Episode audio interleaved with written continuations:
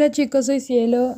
Hoy en Viernes de Espiritualidad les traigo una película buenísima llamada La historia sin fin. Esta película es una película antigua, es de 1984 y trata sobre un niño llamado Sebastián que va a una librería y con un señor que estaba leyendo un libro ahí agarra y roba prácticamente su libro, pero claro, se lo devolverá después. Pero fue porque el hombre le dio un, mensaje que llamó su atención acerca de ese libro y era un niño que le gustaba mucho leer. Así que se lo lleva y empieza la historia y el hombre le dice que cuando lee esa historia se puede combinar sus mundos prácticamente, que él puede entrar dentro de la historia, que no era un libro normal. Entonces Sebastián empieza a leer el libro y básicamente la historia se, se trata sobre el mundo de fantasía. Todas las personas que, o criaturas que hay ahí son eh, fantásticas, hombres de piedra enormes, emperatrices. Y empieza con que hay una amenaza que se llama la nada, que prácticamente destruye poco a poco a fantasía. en el reino de fantasía, el visir de la emperatriz pide que encuentren a Atreyu, un guerrero, una persona muy, muy valiente, pero cuando llega se dan cuenta que Atreyu es un niño prácticamente de unos 13, 14 años supongo, pero es muy, muy valiente y tienen que encontrar la cura para la emperatriz enferma y también para saber qué pueden hacer para destruir a la nada.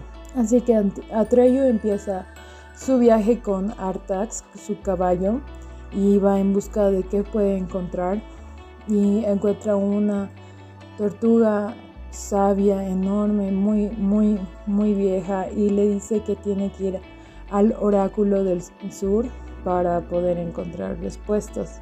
Y ahí sí empieza, digamos, su aventura de Atreyu y encuentra el oráculo y se y al entrar al oráculo le dicen que hay dos puertas y en las dos puertas eh, nadie ha logrado pasar siempre han sido destrozadas al momento de querer pasar pero Atreyu logra hacer todo y pasar las dos puertas que primero eran dos esfinges y el segundo era un espejo. Y hay un montón así de aventuras que pasó Atreyu también en un lago de la tristeza, un pantano de la, de la tristeza.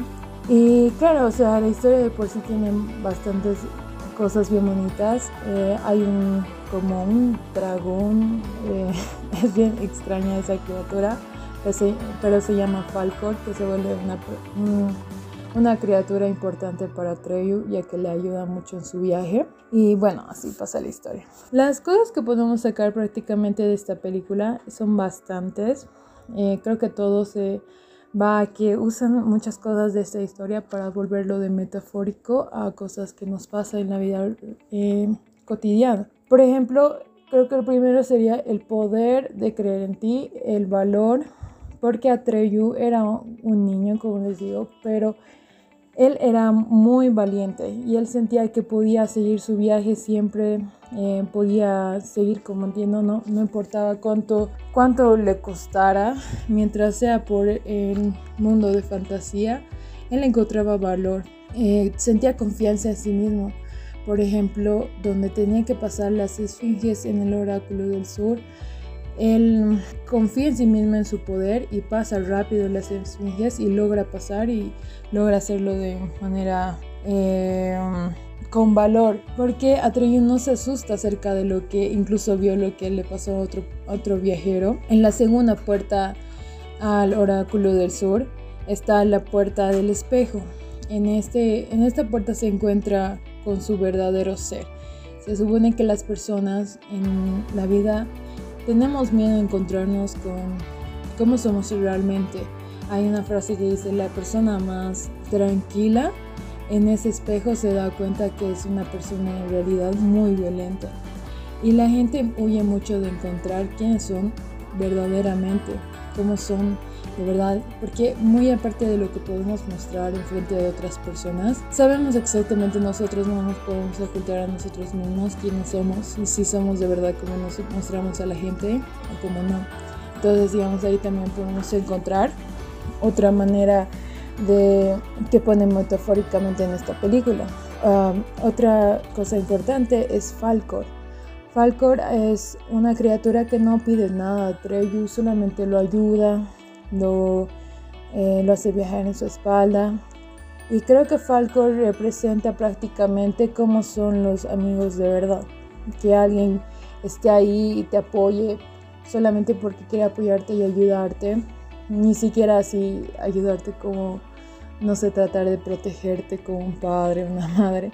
Falcor era de verdad un muy buen amigo que ayudaba a Treyu con todo, con todo su corazón, con toda la amabilidad. Y también la nada, la, la amenaza en la que estaban preocupados, toda fantasía. La nada yo creo que se basa mucho en esta película, en enseñarnos que cuando la gente, cuando el humano tiene, eh, deja de, creer, de soñar, de desear, entramos en una guerra con nosotros mismos.